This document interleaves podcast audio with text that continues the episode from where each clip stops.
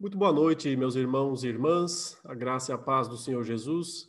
Nós estamos reunidos virtualmente nessa noite para termos um momento de devocional na presença de Deus, para aproveitar esse tempo para buscarmos mais ao nosso Deus, a face do nosso Deus, estudarmos a Sua palavra, meditarmos nesse tema que nós queremos meditar nessa noite, que é o tema da esperança cristã. Um tema riquíssimo, de grande importância para as nossas vidas. Mas antes de nós meditarmos, nós vamos ler o texto, é claro, né?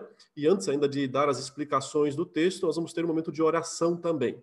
Mas deixa eu começar com os irmãos aqui, lendo então a palavra de Deus no texto que nós iremos meditar nesta noite. É o texto de Romanos capítulo 5, versículos 1 até o 11. Muito embora nós vamos meditar principalmente nos versículos 3 e a 5. Assim diz a palavra de Deus: Justificados, pois, mediante a fé, temos paz com Deus por meio de nosso Senhor Jesus Cristo, por intermédio de quem obtivemos igualmente acesso pela fé a esta graça na qual estamos firmes e gloriamo-nos na esperança da glória de Deus. E não somente isto, mas também nos gloriamos nas próprias tribulações, sabendo que a tribulação produz perseverança, e a perseverança experiência, e a experiência, esperança. Ora, a esperança não confunde, porque o amor de Deus é derramado em nosso coração pelo Espírito Santo que nos foi outorgado. Porque Cristo, quando nós ainda éramos fracos, morreu a seu tempo pelos ímpios. Dificilmente alguém morreria por um justo, pois poderá ser que pelo bom alguém se anime a morrer. Mas Deus prova o seu próprio amor para conosco pelo fato de ter Cristo morrido por nós, sendo nós ainda pecadores. Logo, muito mais agora, sendo justificados pelo seu sangue, seremos por ele salvos da ira. Porque se nós, quando inimigos, fomos reconciliados com Deus mediante a morte do seu filho, muito mais, estando já reconciliados, seremos salvos pela sua vida. E não apenas isto, mas também nos gloriamos em Deus por nosso Senhor Jesus Cristo, por intermédio de quem recebemos agora a reconciliação.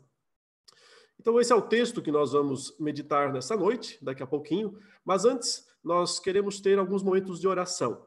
E para isso, eu gostaria que você, né, que nos acompanha pela live, especialmente quem está assistindo pelo YouTube, que você colocasse seus pedidos de oração aí na, no bate-papo. E eu vou lê-los agora nesse momento, para que a gente tenha, então, alguns instantes de oração. Se alguém quiser, pode começar já agora mesmo a escrever aí o seu pedido de oração.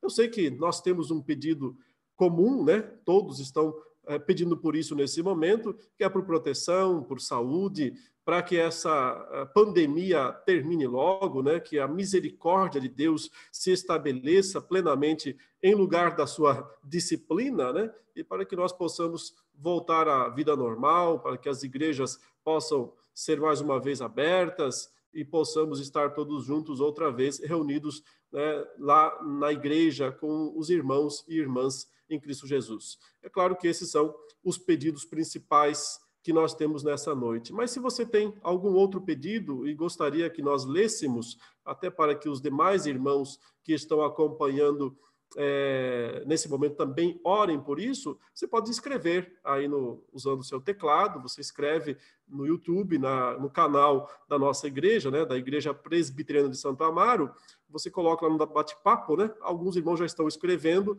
então a nossa irmã Glória Ferreira está pedindo por saúde, né? Saúde, creio que dela mesma. Também a Lenira pede pela salvação do seu esposo. A Mônica está pedindo pela família dela. A Carmen pede oração para que Deus esteja falando com ela. O Valdemir pede paz, né? É, e pede para orar pela sua vida e também pela família dele. Temos também aqui o Wesley Pinto pedindo pela liderança e membros da Igreja de Santos, né? Igreja Presbiteriana do Jardim de Oração, que eu conheço muito bem, né? a IPJO.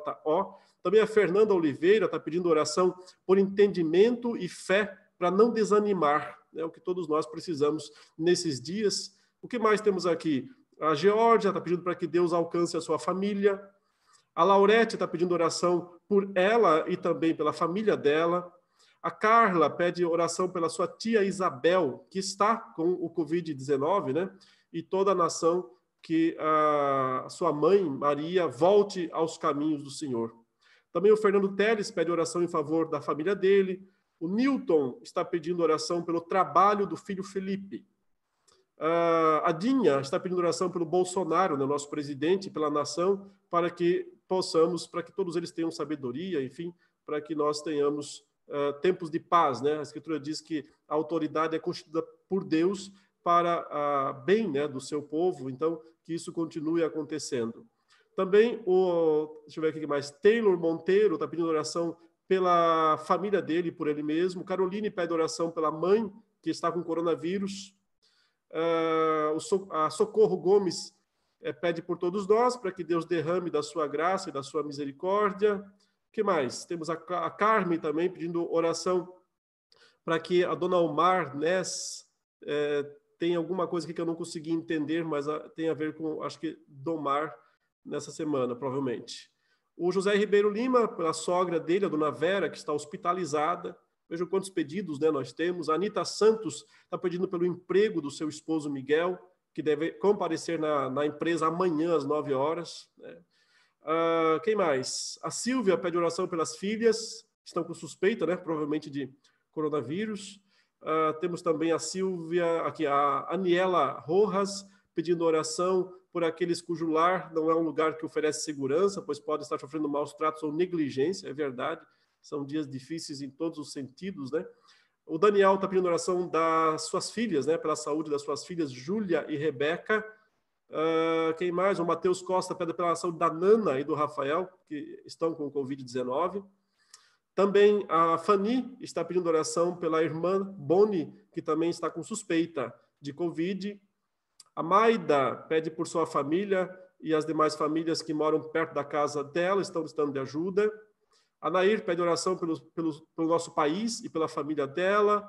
Juliana pede oração pela família, pela convivência e pelo Brasil. Também pede oração pela saúde da família da mãe, Maria do Socorro. Muitos pedidos mesmo, né, meus irmãos, que nós temos. Eu vou ler mais alguns aqui, né? Mas gostaria que os irmãos estivessem lendo, se possível, todos os pedidos que estão aí na lista. É, o Heitor pede pela conversão da família dele, pais e irmãos. A Renata pede pelo novo ministro da Saúde, que Deus ilumine. A Lídia, a salvação dos seus filhos. Uh, alguém está pedindo aqui pela família também, não tem o nome, né? Também a Josimara pelos pastores e seus familiares. A Sônia pela família, em especial os seus filhos. A Geni pede pela mãezinha dela, pois o Alzheimer tem avançado rápido nesses dias. O nome dela é Janete. Uh, Jandri, que o Senhor nos fortaleça em fé para perseverarmos nesse momento de pandemia Antiógenes pelas igrejas aqui na Bélgica, saudações aí na Bélgica, o Davi pedindo oração, estão tentando engravidar, né? A família, claro, o casal. É, Jair de pede oração pelo irmão que está internado, Josimari pela, pelo filho Lucas, o Marcos também pelo filho Lucas, saúde. Maria Luísa pede oração para ela, Sheila por uma colega de trabalho que está na UTI, contaminada pelo Covid-19. Vejam, muitas pessoas né, próximas de nós já com essa enfermidade. O Kleberson quer oração por ele, está muito triste às vezes, que Deus lhe dê alegria no Senhor. Lazinha pede pelos familiares. José Wandelson, que o Senhor renove as forças do seu povo. A Josimara pela saúde dos pais. Ednilson por todo mundo. A Renata, a salvação dos familiares e cura para ela. José Marcos, pela congregação do IP Renato Gonçalves Barreiras, é, pede oração, também o André pede oração por ele, que está desempregado e não tem renda no momento. A Andressa, oração por ela, que está grávida nesse período. O, Ande, o Edson, pelo avivamento espiritual. O Adilson pede oração pelo país e pela família dele. A Ruth, pela família da dona Daniela. A Carmen tem que tomar uma decisão nessa semana, né? Pede oração. A Rita, que Deus abençoe a todos os irmãos, enfim tem gente aqui pedindo outras coisas. E nós agradecemos mesmo a Deus né, pela vida de cada um e por todos esses pedidos. Eu vou parar agora de ler, porque senão eu vou ficar lendo o restante da nossa devocional, todos os pedidos, né?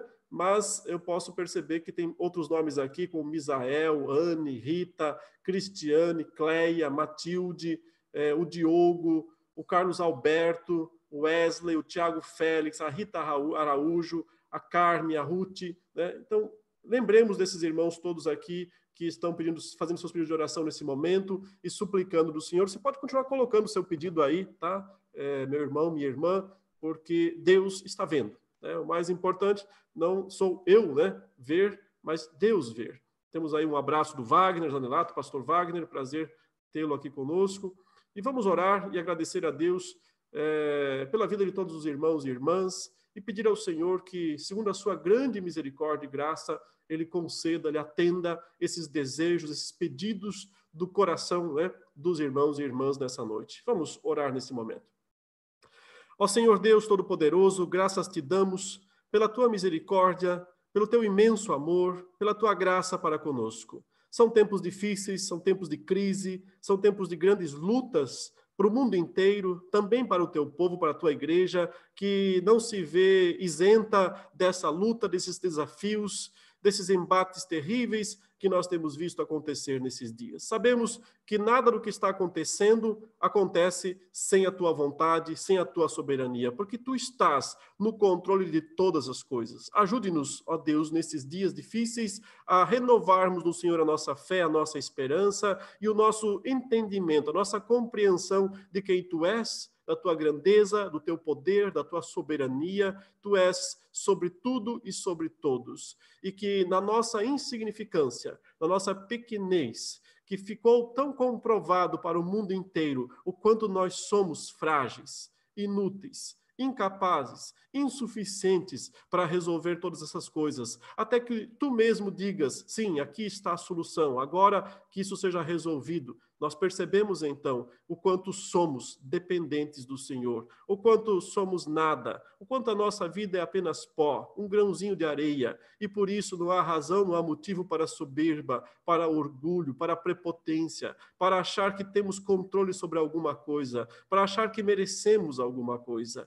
Em tudo isso nós reconhecemos que tu és Deus nos céus e és Deus na terra e é esse Deus, o Todo-Poderoso, o Senhor, que nos dirigimos nesta hora, em nome de Jesus Cristo. Neste nome, que é o nome que está acima de todo nome, e ao mesmo tempo, o nome que foi dado para nós, para que nós o utilizássemos para que, através da fé e da autoridade neste nome, nós nos dirigíssemos ao Senhor e fizéssemos essas súplicas e colocássemos diante do Senhor as nossas necessidades. Então, é confiando na grandeza, no poder do Senhor e na autoridade do nome de Jesus Cristo, o nosso Senhor, que nós colocamos diante do Senhor, Deus, todos esses pedidos que foram lidos e que ainda estão sendo escritos pelo teu povo aí nesse momento, que suplica, que coloca diante do Senhor as suas necessidades, porque tu és, ó Deus, o único Deus provedor. Só tu tens as chaves de todas as coisas, dos céus e da terra, da morte e do inferno. Tu tens as chaves e podes abrir ou fechar o que tu quiseres. Nós te pedimos, ó Deus, que tu abençoes o teu povo, que tu atendas os pedidos que foram colocados na tua presença nesta noite. Nós oramos em nome de Jesus por essas coisas. Nós pedimos como igreja do Senhor, como corpo de Cristo, confiando na autoridade que tu mesmo nos deste para fazer isso, para intercedermos, para suplicarmos, para orarmos. Senhor, atende, derrama a tua graça, a tua misericórdia sobre todos esses nossos irmãos e irmãs, queridos e queridas que nos acompanham aqui no Brasil e outras partes do mundo. Seja sobre nós, Senhor, a tua misericórdia, como de ti esperamos. Em nome do Senhor Jesus. Amém. Amém, meus irmãos. Vamos em frente, então, na nossa exposição da palavra de Deus. Agora nós vamos meditar na passagem que nós escolhemos para meditar nesta noite, que é a passagem já lida no início dessa transmissão, o texto de Romanos capítulo 5, versículos 1 a 11. Em destaque estão aí os versículos 3 a 5, porque é sobre eles especificamente que eu gosto, que eu gostaria, que eu quero nesse momento meditar, compartilhar, porque você vê nesses versículos uma espécie de uma sequência, uma coisa gerando a outra, né? Uma corrente, uma corrente do bem, uma cadeia de eventos que se desdobram, né? Que que acontecem quando nós exibimos uh, um tipo específico de comportamento cristão. O assunto principal aqui, meus irmãos, é esperança. É, várias vezes aí o apóstolo Paulo fala da esperança e diz que a esperança é o grande objetivo pelo qual Deus permite que nós enfrentemos as tribulações. A esperança, meus queridos irmãos, é simplesmente uma das três maiores virtudes da vida cristã. Lembrem-se que o apóstolo Paulo, quando ele escreveu aos Coríntios a sua primeira carta, ao falar sobre os dons espirituais e destacar a importância deles, a necessidade deles, né, ele disse lá que três virtudes são as mais importantes, mais do que qualquer dom, mais do que qualquer outra ação ou atividade que a igreja, que os crentes podem ter, três são as virtudes maiores. Ele falou quais são: a fé, a esperança e o amor. Ele disse: agora permanecem essas três coisas, né? Capítulo 13, 1 Coríntios: a fé, a esperança e o amor. Esses três, ou essas três, né? E o maior, a maior das três virtudes, ele disse que era o amor. Eu quero falar hoje sobre esperança. Já falamos muito sobre fé, sabemos muito sobre fé, sobre amor, mas esperança nem sempre é um assunto que nós compreendemos muito bem. Note, esperança não é uma coisa simples e nem fácil. Esperança é uma virtude. Não é algo simples de ser é, produzido ou exibido em nós. Né? Nós confundimos, às vezes, achando que esperança é simplesmente o ato de esperar alguma coisa. O ato de esperar alguma coisa não é necessariamente esperança. Ou seja, eu estou esperando ganhar um presente. É, eu fico naquela expectativa, se eu ganhar, eu fico feliz. Isso é uma espera, mas não necessariamente esperança. Esperança é algo mais profundo, é algo bem maior. E não é nem tão somente ou apenas, né? Ah, não é nem mesmo ah, esperar o mundo vindouro. Alguém pode dizer assim: eu estou cansado deste mundo, eu não aguento mais esse mundo, esse mundo só tem tragédia, esse mundo só tem depravação, só tem engano, só tem tristeza, então eu quero ir para o céu. Eu quero experimentar o céu, eu quero experimentar o mundo vindouro. E alguém pode pensar que esse sentimento de espera, de expectativa pelo mundo vindouro é em si mesmo a esperança cristã. Mas pode não ser. Porque, na verdade, isso pode ser apenas um cansaço em relação a esse mundo, um desânimo em relação a esse mundo, né? e uma expectativa por uma coisa melhor. E é, esperar por algo melhor faz parte da nossa esperança, mas não é em si mesma a nossa esperança. Esperança é algo maior. E talvez você nunca tenha experimentado de fato. O que é esperança? Porque esperança é algo maior. Esperança é algo produzido produzido através de uma cadeia de eventos, de uma corrente de eventos. Porque observe, Paulo está falando aqui né? E ele já vinha falando sobre isso desde o capítulo 4, só para relembrar um pouco aqui, quando ele falou sobre Abraão e disse que Abraão esperou contra a esperança e que ele não tinha motivos né, para crer que Deus lhe daria aquele filho, né? mas mesmo assim ele esperou. O versículo 18 diz assim: Abraão, esperando contra a esperança, creu para vir a ser pai de muitas nações, segundo lhe fora dito, assim será a tua descendência. E sem enfraquecer na fé, embora levasse em conta o seu próprio corpo amortecido, ou seja, ele tinha consciência de que ele já estava né, eh, para muito além da idade de ter filhos, sendo já de 100 anos, e a idade avançada de Sara também, ele sabia muito bem disso, que ela tinha uma idade muito avançada para ter filhos, mesmo assim, não duvidou por incredulidade da promessa de Deus mas pela fé se fortaleceu, dando glória a Deus. Olha que importante esse aspecto aqui. Pela fé se fortaleceu, dando glória a Deus. O objetivo último da esperança é a glória de Deus, é glorificar a Deus. Grave isso, porque nós vamos ver novamente no capítulo 5 essa ideia. Então, ele se fortaleceu pela fé contra a esperança humana, né? dando glória a Deus, estando plenamente convicto de que ele, Deus, era poderoso para cumprir o que prometera. Pelo que isso lhe foi também imputado para a justiça. Por isso que Abraão foi justificado, né? Porque ele creu, ele acreditou, ele confiou, ele colocou a sua esperança amadurecida em Deus.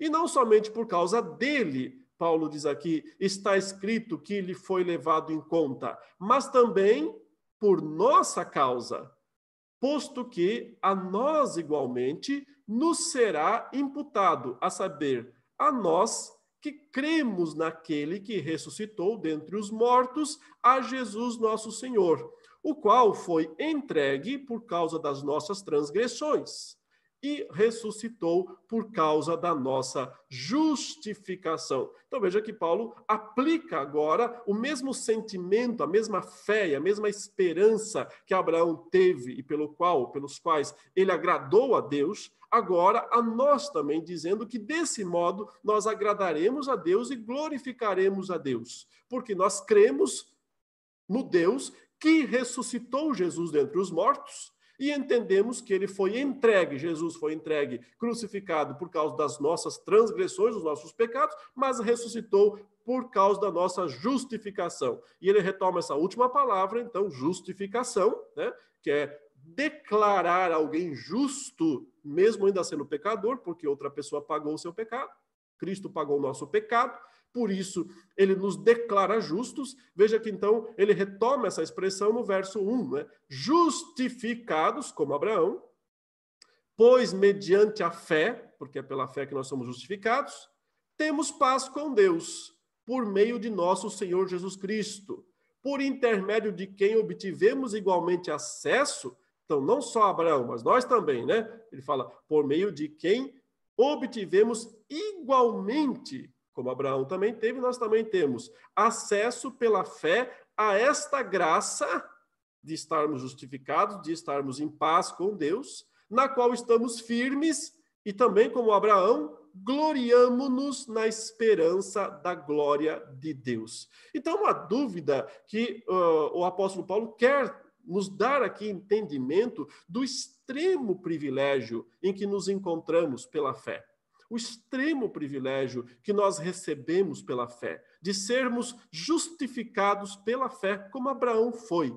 e de assim podermos glorificar a Deus por causa dessa justificação. Estamos em paz com Deus, ele diz aí. Ou seja, todo conflito sumiu, desapareceu, não tem mais interrupção da linha entre nós e Deus. Estamos em paz com Ele. Ele olha para nós e diz: Vocês são meus filhos, vocês são meus amigos. Eu trato vocês como filhos e como amigos assim como Abraão, né, que foi chamado o amigo de Deus, foi chamado o homem que é um amigo de Deus, alguém que tem essa intimidade, essa comunhão é, impressionante com Deus. Nós somos colocados aqui no mesmo status de Abraão. Cada um de nós é um pequeno Abraão, um amigo de Deus, alguém que está em paz com Deus, alguém que não está em conflito com Deus, alguém que, alguém que pode andar com Deus e experimentar diariamente essa comunhão livre, sem barreiras, sem interrupções, né,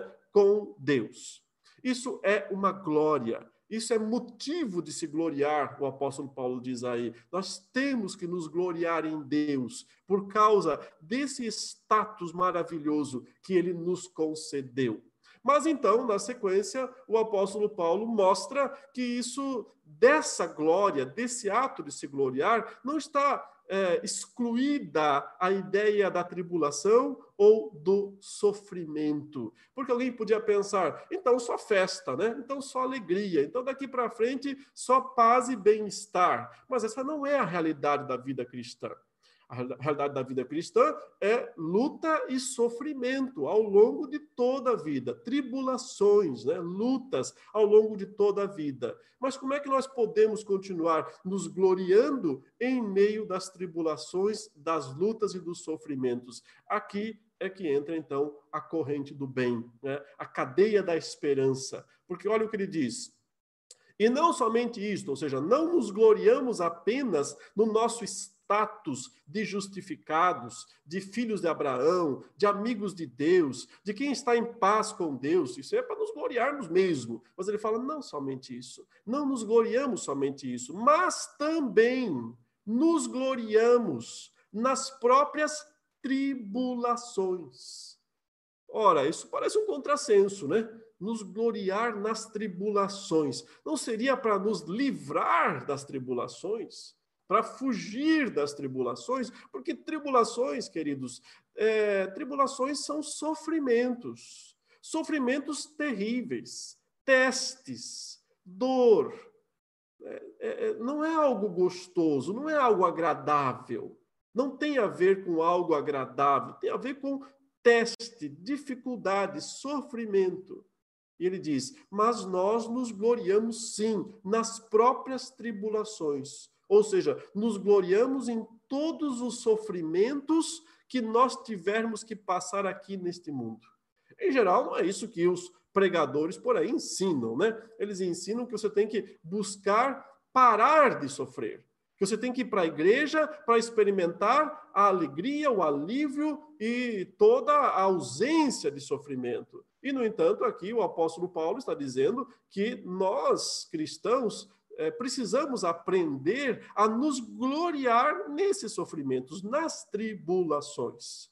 Mas não é um, um masoquismo, né? não é uma vontade, um desejo é, de sofrer por sofrer Sofrimento não é bom em si mesmo, nunca será bom em si mesmo. O sofrimento é sempre ruim. Né? Imagine agora quem está aí deitado numa cama com essa enfermidade, doendo o corpo inteirinho, né? É, com medo, sem expectativa, não sabe se vai se recuperar ou se o pulmão vai encher, né, vai se contaminar inteiramente, se a pneumonia vai ficar terrível, né, não sabe se vai contaminar os parentes próximos, é, não é uma coisa boa. Evidentemente, o sofrimento em si mesmo ele é sempre ruim, ele é sempre negativo. Mas o cristão, e é por isso que ele é um cristão, ele enxerga para além, ele consegue ter uma visão que atravessa o fato em si e ele enxerga lá na frente o que esse fato produz. Por isso que é, a fé, o apóstolo uh, que ajudou a escrever Hebreus diz, é, a certeza, a convicção das coisas que não podem ser vistas. Ou seja, é você ver, mas não aquilo que os olhos normalmente conseguem ver. Você consegue, na verdade, pela fé, enxergar muito mais. Então, uh, quem é cristão de fato, ele tem essa visão de longo alcance, né? além do alcance. Então, não somente isso, mas também nos gloriamos nas próprias tribulações sabendo que a tribulação produz alguma coisa. Esse é o ponto. Veja, a tribulação é produtiva. Ela produz perseverança. E a perseverança também é produtiva, porque ela, por sua vez, produz essa ideia experiência. E a experiência, por fim, como um produto completo, é que produz a esperança. Por esperança não é uma coisa simples de se ter. Não é uma mera expectativa de alguma coisa. Não é só ter esperar alguma coisa melhorar ou a dor passar ou a situação se resolver. Esperança é algo mais complexo. É uma virtude muito mais complexa. E ela é produzida a partir da junção desses fatores, uma coisa produzindo a outra coisa. E note, primeiramente, então, temos isso: a tribulação produzindo a perseverança, a perseverança produzindo a experiência e a experiência produzindo a esperança. Aí sim você tem o fruto completo, o produto completo, a virtude completa que a sua alma precisa. Essa esperança, e daqui a pouco eu vou explicar melhor isso, eu estou passando rapidamente para pegar o todo primeiro e depois ver as partes. Essa esperança não confunde, ele diz. Literalmente, a palavra grega é não envergonha não envergonha. A esperança não, não deixa você confuso ou envergonhado. O sentido bíblico de confusão é vergonha. Né? Não é de alguém que está meio uh, uh, confuso mentalmente. Não é essa ideia. Confusão, ou não confundir biblicamente, não é a ideia de não ter um entendimento correto das coisas, estar confuso sobre alguma coisa. É confusão de estar envergonhado. Eu fiquei confuso porque eu estou envergonhado. Essa é a ideia. Então, quando falar esperança não envergonha, Por quê? Porque o objetivo da esperança é a glória de Deus, é o oposto. Então aqui você tem uh, duas palavras opostas: glória e confusão, né? Glória ou vergonha. OK? Note, a esperança amadurecida como virtude produzida pelo Espírito de Deus, através da tribulação, da perseverança e da paciência, uh, ou melhor, da, da perseverança e da experiência, leva você a ter a glória de Deus em vez de vergonha, em vez de confusão. Por isso, a esperança não confunde. Ela, ao contrário, ela, como no caso de Abraão, que glorificou a Deus por esperar contra a esperança dos homens, essa mesma esperança é que nos leva a glorificar a Deus, porque o amor de Deus é derramado em nosso coração pelo Espírito Santo que nos foi otorgado. Ou seja, tudo isso é uma obra espiritual, é uma obra do Espírito Santo. Agora, deixe eu dar alguns detalhes aqui, uns destaques mais das partes né, desse versículo, já que eu dei uma visão do todo, porque há muitos detalhes impressionantes aqui nesse texto e que valem a pena ser observados para o nosso bem, para a nossa edificação, para melhorar o nosso relacionamento com Deus, para que a gente possa entender melhor o papel do sofrimento, da dor nas nossas vidas. É, isso significa maturidade cristã. esperança, irmãos, é o auge da maturidade cristã e ela é o que nós devemos buscar juntamente com fé e amor, as três grandes virtudes. Então, note, de novo, vamos no começo aqui. E não somente isso, diz o versículo 3, mas também nos gloriamos nas próprias tribulações. O que são tribulações? Vamos pensar um pouquinho mais nesse termo, tribulações. Tribulações são sofrimentos em geral. Só que esses sofrimentos, eles frequentemente são alvos da ação de duas pessoas. Duas pessoas, eu estou falando pessoas, para não ter outra expressão, é, agem quando o crente está sob sofrimento. Quem são essas pessoas? Deus e o diabo. Deus e o diabo.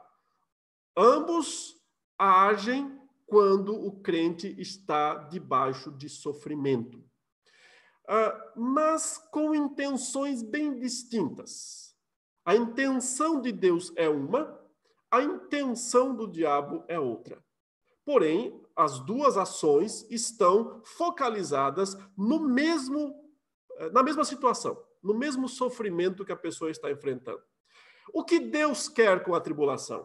O que Deus quer com o sofrimento do crente? Porque ele permite o sofrimento do crente. E a resposta é: Deus quer amadurecer a fé deste crente para que ele, através da tribulação, faça essa cadeia de eventos aqui. Produza perseverança, experiência e esperança e glorifique a Deus dessa maneira. É esse o objetivo de Deus. Então, Deus, através da tribulação, ele promove um teste de fé para o amadurecimento desta fé.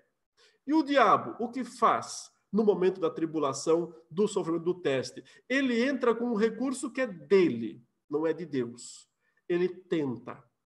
Tentação. Então, no mesmo evento, o mesmo evento de sofrimento é usado por Deus e pelo diabo. Deus usa isso como um teste de fé para o amadurecimento desta fé e que gere esperança e glorifique a Deus. O diabo tenta para levar o crente a blasfemar contra Deus, a pecar contra Deus. Esse é o objetivo. Um exemplo bem simples, bem claro, todo mundo conhece: Jó. Aliás, né, o nosso irmão, o pastor Reverendo Daniel, está falando sobre Jó três dias, três dias por semana, né? Nas nossas lives, nas segundas, quartas e sextas, fica uma boa dica. Então, olha, no livro de Jó nós temos uh, um evento de sofrimento sobre a vida de Jó. Deus e o diabo presentes, cada um com um propósito com uma intenção com aquele sofrimento. Qual é o propósito de Deus em permitir o sofrimento da vida de Jó? É que Jó o glorifique. Que Jó, no fim da história, reconheça a soberania de Deus, a graça de Deus, a bondade de Deus, mesmo no meio do sofrimento. é que Jó perceba que ele precisa ter um relacionamento com Deus que vai além do receber benefícios de Deus. Porque isso foi o que o diabo disse, né? Ah, ele só é fiel porque ele tem um monte de coisa boa, tira as coisas boas, ele não vai ser fiel. Então, Jó precisa perceber que a sua fidelidade a Deus independe da circunstância, independe de ter os currais cheios, né? independe de ter saúde. É, é, esse é o objetivo. Deus permite o, o teste, né? a tribulação, o sofrimento sobre a vida de Jó, mas o objetivo de Deus é claro. O objetivo de Deus é que Jó possa confiar mais em Deus, não depender dos bens materiais, da saúde, das coisas, da família né, que ele tem, e ele precisa é, perceber que Deus é bom em si mesmo e que Deus é grande e soberano nos seus propósitos e, e que Jó tem que confiar e crer em Deus e glorificar a Deus através disso. O que quer o diabo? No mesmo evento, na mesma tribulação, nesse caso, a tribulação do lado maligno, do lado satânico, vira tentação é uma tentação sobre Jó, com o objetivo de que Jó peque, blasfeme contra Deus. Foi isso que Satanás disse no começo: tira as coisas dele para o senhor ver. Tira as coisas, se ele não vai blasfemar na sua cara, se ele não vai falar mal do Senhor na sua cara. Então, o objetivo do diabo, com o teste, que vira, no caso, sob as mãos dele, né, tentação, é que o crente blasfeme, que ele uh, insulte a Deus, que ele se volte contra Deus. É, ele não consegue na história, porque no final o que Jó faz? Ele confessa a Deus: Bem sei que tudo podes, e nenhum dos teus planos pode ser frustrado. Né? Então, é, é, Jó faz uma confissão de fé depois do fim, né? antes do fim da história, sem ter recebido nada de volta, sem ter explicações divinas para o porquê dos eventos, não recebeu explicação nenhuma do porquê dos eventos, mas ele é, entende a grandeza de Deus, o seu amor e sua misericórdia, e em vez de blasfemar, como o diabo queria, ele glorifica a Deus. Então, o objetivo da tribulação em Jó foi plenamente alcançado. Esperança foi gerada através da cadeia de eventos, ou seja, a tribulação produziu perseverança. A perseverança produziu experiência, e a experiência produziu a tão desejada, a tão almejada esperança, que não envergonha, ao contrário, ela glorifica a Deus. Então, deixe-me usar o mesmo a, a, passagem onde nós vamos ver exatamente isso acontecendo. Uh, no caso, o lado maligno, né? É a passagem de Tiago, que usa os mesmos termos. É interessante que são os mesmos termos na língua grega aqui. Ele diz assim: no verso 12, Tiago capítulo 1, versículo 12. Bem-aventurado o homem que suporta com perseverança a provação. Porque depois de ter sido aprovado, receberá a coroa da vida, a qual o Senhor Deus prometeu aos que o amam. Ninguém, ao ser tentado, você vê que mudou um pouquinho a palavra? Aqui em cima foi provação, aqui já vira tentação. O sentido é ligeiramente diferente. Por quê? Porque provação é o que Deus ordena sobre os crentes, tentação é o que o diabo faz. Porque, inclusive, é, Tiago deixa bem claro aqui, né? Ninguém, ao ser tentado, diga sou tentado por Deus. Porque Deus não pode ser tentado pelo mal e ele mesmo a ninguém tenta. Então a tentação não é uma ação de Deus. A tentação é uma ação maligna. Da nossa própria carne, nossa própria natureza pecaminosa, ela nos tenta, sim, mas o diabo é o tentador. Né? É só você lembrar que quando Jesus foi levado ao deserto para ser tentado pelo diabo, o texto diz: aproximando-se o tentador, disse-lhe: se és o filho de Deus, manda essas pedras eh, se tornarem em pães. O tentador. É função dele fazer isso. Então, no mesmo evento, como no caso de Jó, você tem Deus provando, Deus prova, provando a fé do crente, do Jó, para que ele se torne aprovado. E você tem do outro lado o diabo tentando tentando a fé é, do nosso irmão Jó, para que ele se torne um blasfemo, para que ele é, é, fale contra Deus, para que ele se volte contra Deus, ofenda a Deus mas o sentido é o mesmo. Né? É no mesmo evento que está acontecendo, estão acontecendo as duas coisas no mesmo evento. Isso é impressionante. Então, na sua vida, você tem que pensar: é, esse sofrimento, isso que eu estou passando, seja o que for, né? em que sentido isso é uma aprovação de Deus para mim e uma tentação do diabo contra mim? Se você entender isso claramente, você vai usar essa tribulação, esse sofrimento, para, em vez de seguir a corrente do diabo, você seguir a corrente de Deus. Porque, olha, mesmo, da mesma forma que tem uma corrente do bem, que é aquela lá de Romanos 5, que eu vou voltar daqui a pouco lá, tem uma corrente do mal. Qual é a corrente do mal? Essa que está aqui na sequência né? quando ele diz aqui no versículo 14 de Tiago, capítulo 1. Ao contrário, cada um é tentado pela própria cobiça, quando esta o, o atrai e seduz. Então a cobiça, depois de haver concebido, dá à luz o pecado, e o pecado, uma vez consumado, gera a morte. Você também é gerar, uma coisa gerando a outra. Porém, essa cadeia do mal, porque no final ela gera a morte, né? o aborto. Nasce um aborto, não nasce vida a cadeia do mal é essa, a corrente do mal é essa. Ela, ela leva do, ao desespero e à morte. A corrente do bem, a cadeia do bem, que nós vemos aqui em é, Romanos 5, ela leva à glória de Deus. Ela não envergonha, ela leva à glória de Deus. Por quê? Porque ela vai gerando né, uma coisa depois da outra. Agora, vejamos a segunda palavra, porque ele fala aqui: nos gloriamos das próprias tribulações, já sabemos o que é tribulação, a tribulação pode ser prova, por um lado, teste por outro. Temos que sempre avaliar as duas faces, né? São dois lados da mesma moeda, mas cada qual manipulado pelo seu próprio uh, acionador, né? Seja Deus, seja o diabo. Mas o que, que a tribulação produz? Produz perseverança, Paulo fala. Perseverança. Né? É a palavra grega hipomone que é uma palavra importantíssima em todo o Novo Testamento. Ela, é o que eu disse aqui, não é simplesmente é, aguentar firme, é mais do que isso.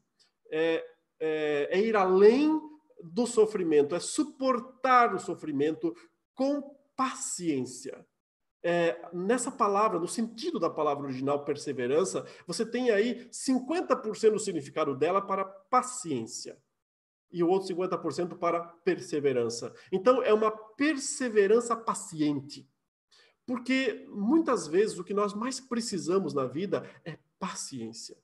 Não é, é sabe, re, é, reagir, não é reação, não é recalcitrar, né? não, é, não, é, não é devolver o impacto que nós recebemos com o mesmo impacto, não é devolver na mesma moeda.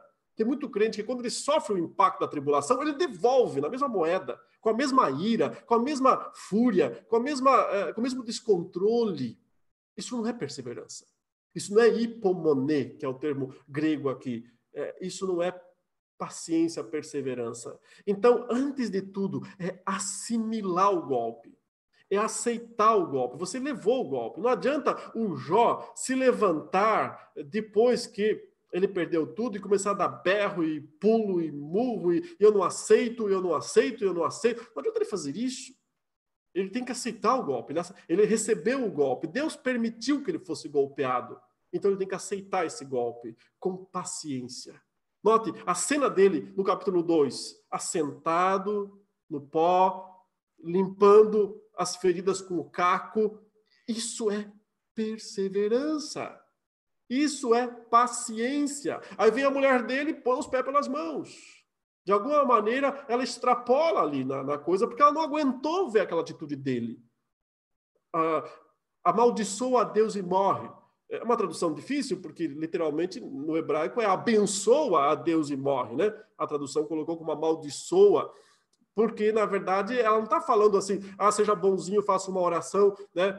a ideia de abençoar Deus é se despede e vai embora, chega, né? desista disso.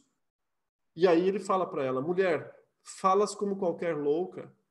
Nós recebemos todo o bem de Deus, não receberíamos também o mal. Então, se Deus ordenou tribulação sobre a minha vida, cabe a mim aguentar, suportar, assimilar o golpe. É isso que eu recebo. Então, perseverança é assimilar o golpe antes de tudo. Não é se levantar e devolver o golpe. Isso não é perseverança. Perseverança é suportar o sofrimento. Então, é isso que ele está dizendo. A tribulação produz essa qualidade nos crentes verdadeiros. Porque isso aqui não é mágica. Essa é a corrente do bem.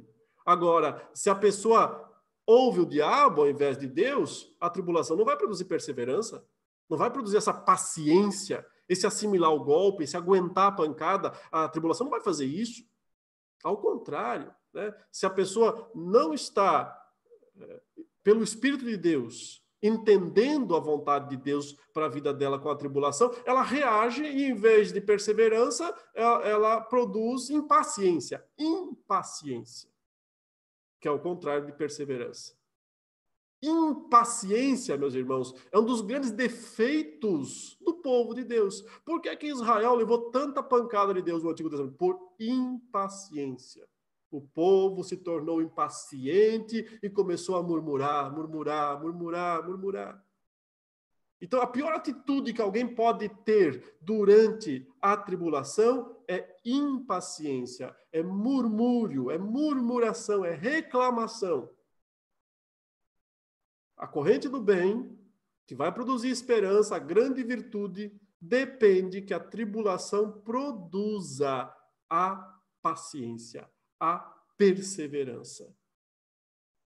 No livro de Apocalipse, tem uma passagem que eu gostaria de destacar, que está lá em Apocalipse capítulo 13, eh, após todo o sofrimento que o texto descreve aqui da besta, né? Da besta que surge do mar, perseguindo, pelejando contra os santos, matando os santos. Uh, o texto diz aqui no versículo 10, 9 e 10: Se alguém tem ouvidos, ouça. Se alguém leva para cativeiro, para cativeiro vai. Se alguém matar a espada, é necessário que seja morto a espada. Aqui está a, e aqui está a palavra, perseverança, a mesma palavra grega hipomone. Aqui está a perseverança e a fidelidade dos santos. O significado dessa expressão, porque isso aqui é uma citação de Jeremias 15, 2, né? Que diz assim: Quando te perguntarem para onde iremos, diz-lhes: assim diz o Senhor, o que é para a morte, para a morte. O que é para a espada, para a espada. O que é para a fome, para a fome. O que é para o cativeiro, para o cativeiro. Basicamente é aceitar o destino que Deus deu a cada um. Se eu fui destinado para a morte, eu tenho que entender que é a morte que vai acontecer. Se eu fui destinado para a espada, é a espada que eu vou ter que enfrentar. Se eu fui destinado para a fome, é a fome que eu vou ter que enfrentar. Se eu fui para o cativeiro, é o cativeiro que eu tenho que enfrentar. Por isso que João diz aqui: diante da perseguição da besta do anticristo, o crente tem que se lembrar de Jeremias 15, 2. Se é para cativeiro, é para cativeiro. Se é para espada, é para espada. Aqui está a perseverança. Note, é não reagir. É aceitar, é assimilar o golpe. É isso que significa, é, basicamente, perseverança.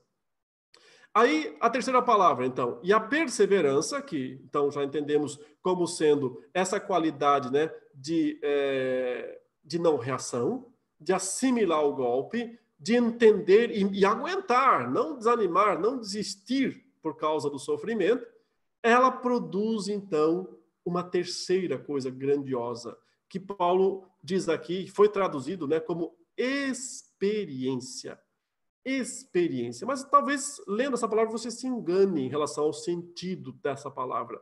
Porque, é, embora seja uma tradução boa, né, essa do termo grego aqui, que é o termo dokimó, é, essa palavra pode dar a ideia de que se torna, se torna apenas uma questão de vivência. Então, quem é uma pessoa experiente? É alguém que viveu muito, que já viveu bastante, então, é isso que é uma pessoa experiente. Ela já, já passou por várias coisas e, portanto, ela tem experiência dessas coisas. Só que isso não quer dizer que seja uma coisa boa, porque tem gente que passa por mil coisas e não aprende nada com essas coisas. A pessoa apanha, sofre, não muda, não adianta, ela é, continua igual. Né? Então, não é experiente. É, experiência não é só acumular é, situações, não é só passar pelas mesmas situações várias vezes ao longo da vida e chegar numa idade, nem, nem, não é só porque a pessoa tem idade, ela tem mais de 60, tem mais de 70, que ela é experiente. Tem muita gente que é, tem muita idade é totalmente inexperiente. Inexperiente. Por quê? Porque, embora tenha experimentado muitas coisas na vida, essas coisas não produziram a virtude da esperança. Porque, em vez de estarem debaixo da ação do Espírito de Deus, né, estiveram, na verdade, sob a ação do diabo, a ação do inimigo. Então, essa palavra experiência, deixe-me dizer aos irmãos o que de fato ela significa. Ela significa alguém aprovado, alguém que passou num rígido teste de qualidade. Foi, sabe, é igual quando você, é, as empresas querem lançar um produto, mas elas não podem colocar o produto no mercado pura e simplesmente porque pode ser que ele estrague, ele se deteriore, e aí o que acontece? Vem processo, vem um monte de coisa. Então, uma empresa é, responsável, consciente, o que ela faz? Antes de colocar qualquer produto no mercado, ela testa aquele produto ao extremo, para ver se ele aguenta. E se ele aguentar, então ela pode dizer: aqui está o selo de qualidade. É um selo de qualidade, uma marca. E a gente sabe que existe até isso, né? O Inmetro é uma espécie de um selo de qualidade que diz: ó, tá certinho aqui, passou nos testes. Né? Você pega um carro e vai ter um airbag lá. Você não pode só botar o airbag e sair vendendo porque você não sabe se vai funcionar, e a pessoa bate e não abre o airbag. Então a empresa, antes de colocar o carro no mercado, o que ela tem que fazer? Bater o carro várias vezes até que né, aquele exemplar se mostre uh, perfeitamente capaz de atender aquilo para o que ele foi feito.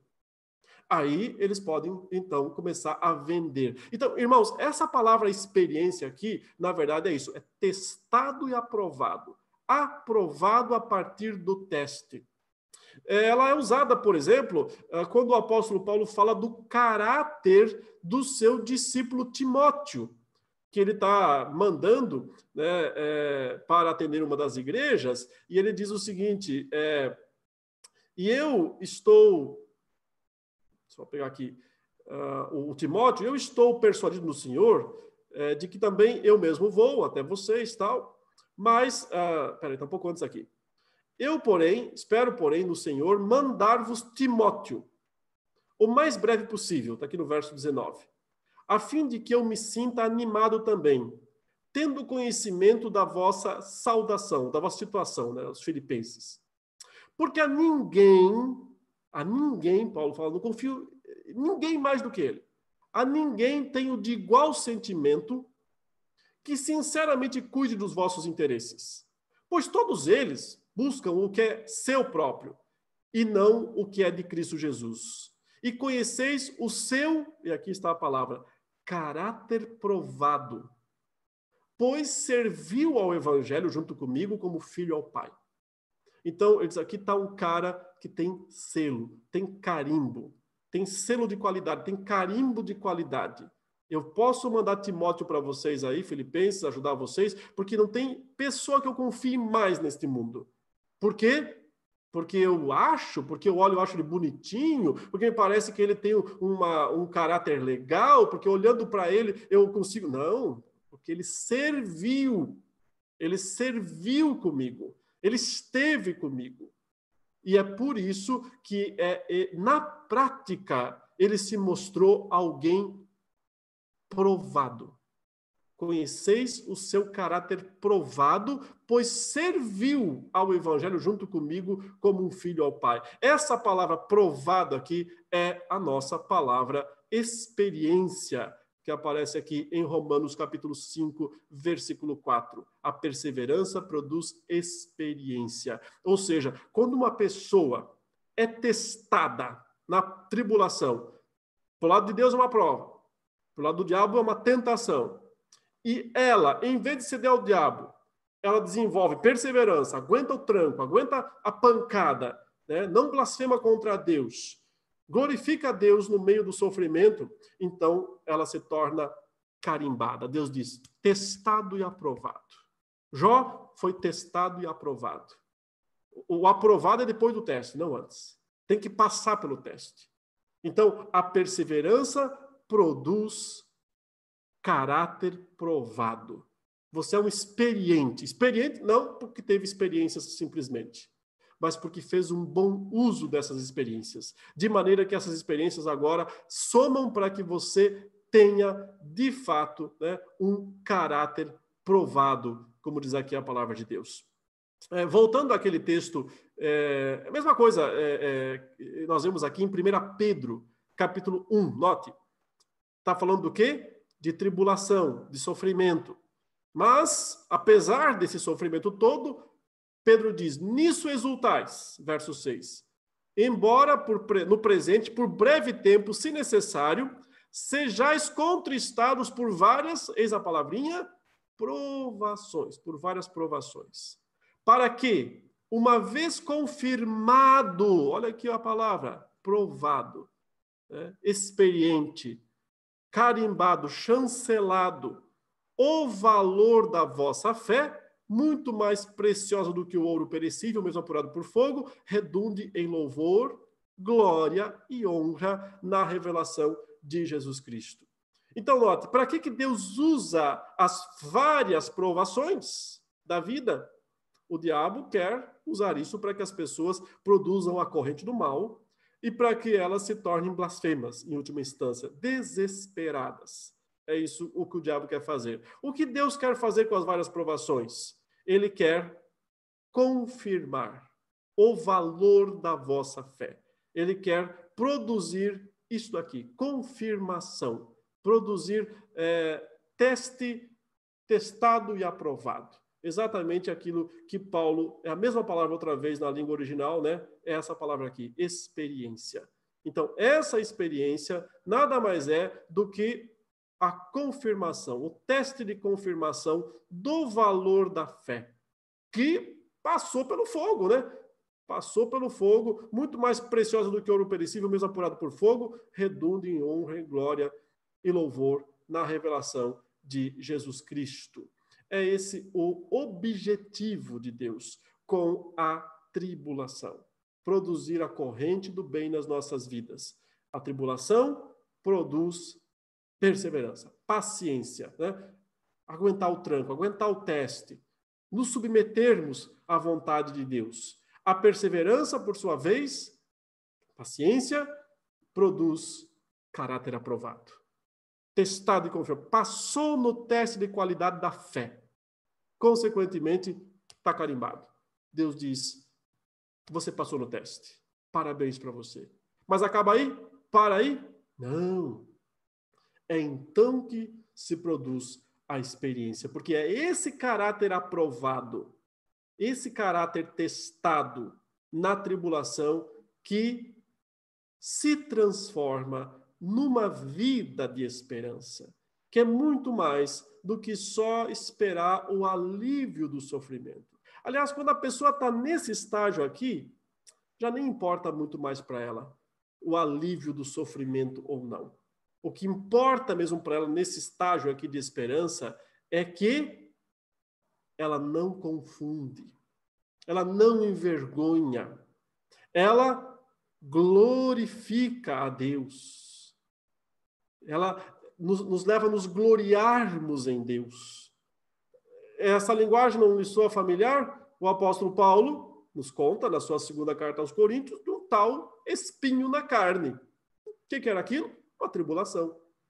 Do lado de Deus, o quê? Uma provação. Do lado do diabo, o quê?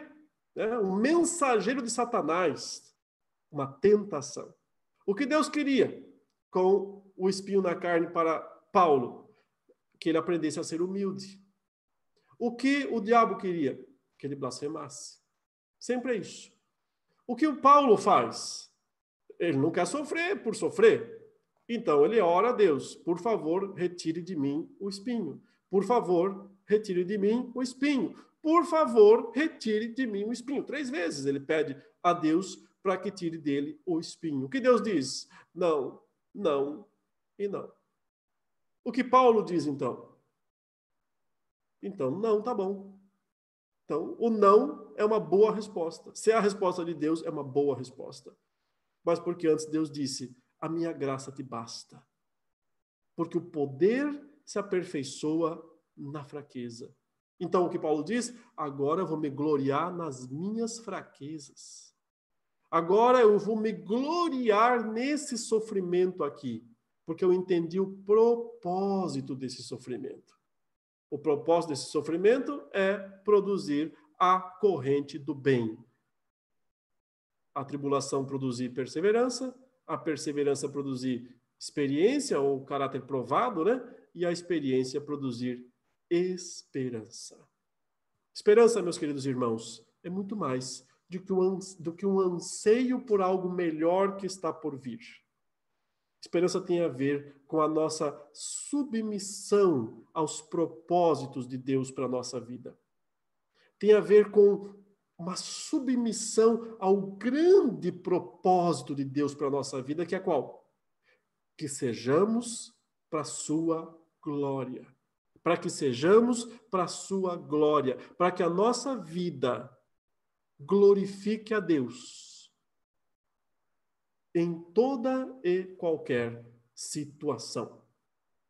E esse é o resumo do ensino que nós podemos é, deduzir né, da palavra de Deus nessa carta, né, na parte dessa carta que nós acabamos é, de ler. E eu espero que o Senhor, nesses dias de sofrimento e tribulação que todos estão enfrentando, né, todos estão passando nesses dias possam todos encontrar nele, no Senhor, nesses dias, a perseverança necessária, a experiência, né, que é a ideia de teste aprovado, e por fim, a verdadeira esperança que não nos envergonha jamais.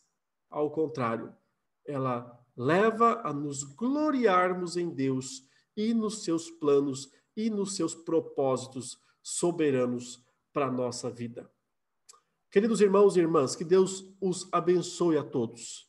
Muito obrigado por acompanharem esta meditação e que vocês possam, nesta semana que se inicia hoje, né? Hoje é o primeiro dia da semana, que vocês possam encontrar a força necessária no Senhor para suportarem com paciência a provação e não darem, não derem ouvidos à voz do diabo que sempre vai tentar fazê-los desanimar e blasfemar contra Deus em meio aos sofrimentos da vida. Que Deus os abençoe e que Deus os guarde no seu poder. Vamos orar neste momento. Ó Santo Deus, amado Pai, muito obrigado pela tua palavra. Nos abençoe ainda mais com ela, produzindo uma compreensão que vai se expandindo cada vez mais. Que esse momento de reflexão não pare aqui, mas que no nossos, nos nossos próximos dias estejamos sempre lembrando da corrente do bem, dos objetivos do Senhor com o sofrimento para a produção da verdadeira esperança cristã. E que todos nós, teus filhos, eh, tenhamos de fato essa grande virtude da fé cristã, que é a esperança, para a glória do teu nome. Isso nós te pedimos em nome do Senhor Jesus. Amém. Amém, meus queridos. Deus abençoe a todos. Continuem acompanhando as nossas programações online enquanto estamos oferecendo e que Deus os guarde pelo seu poder. Até a próxima e fiquem na paz do Senhor.